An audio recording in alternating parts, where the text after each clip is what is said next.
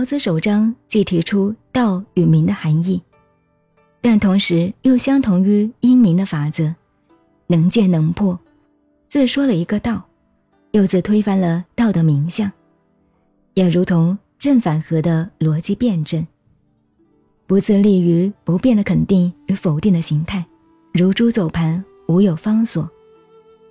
所谓的道，乃至道的定名，都是为了表达的方便。姑且名之为道而已。道是变动不居、周流六虚的，名相只是人为意识的塑造而已。叫它是道，已经是头上安头，早已着相。要想明白这个不可见、不可得的道，只有在用上去体会，才能够了解有无同出而异名的道妙。因此，第二章便推出。美与善的道理，加以阐发。美与善，本是古今中外人所敬仰、崇拜、极力追求的境界。如西洋文化渊源的希腊哲学中，便以真善美为哲学的孤地。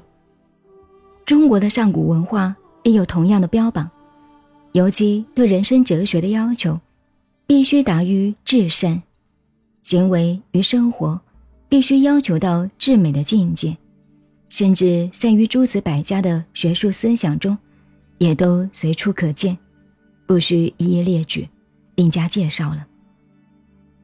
现在从后世道家所标榜的修道，与学术思想上的应用两面来讲，也便知道它的大要。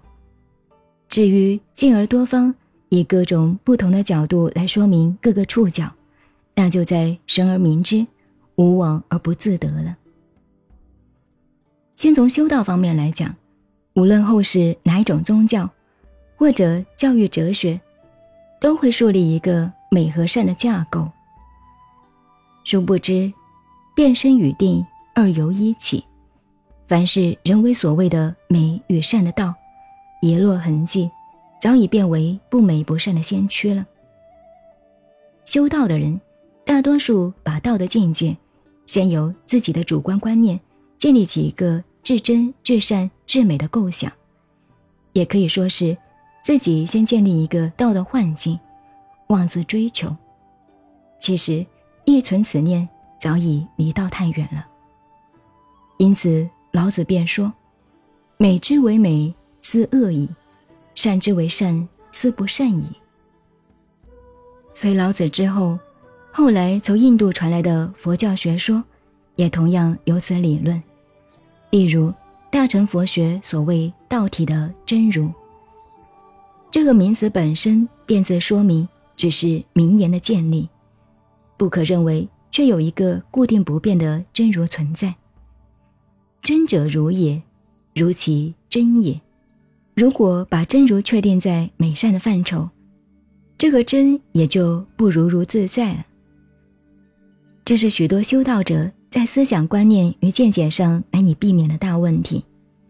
因此，佛学以解脱见惑、理解上的困惑、思惑、观念上的困扰，无为为法，为见道的重心所在。譬如五种见惑中的见取见与境界取见，就都是属于思想见解上的迷惑。由此可见。佛家学说与老子相提并论，并非偶然。老子是用归纳方法来简单指示，佛家则用演绎方法来精详分析。无怪宋儒中的反对派，就佛老并称，同时排斥了。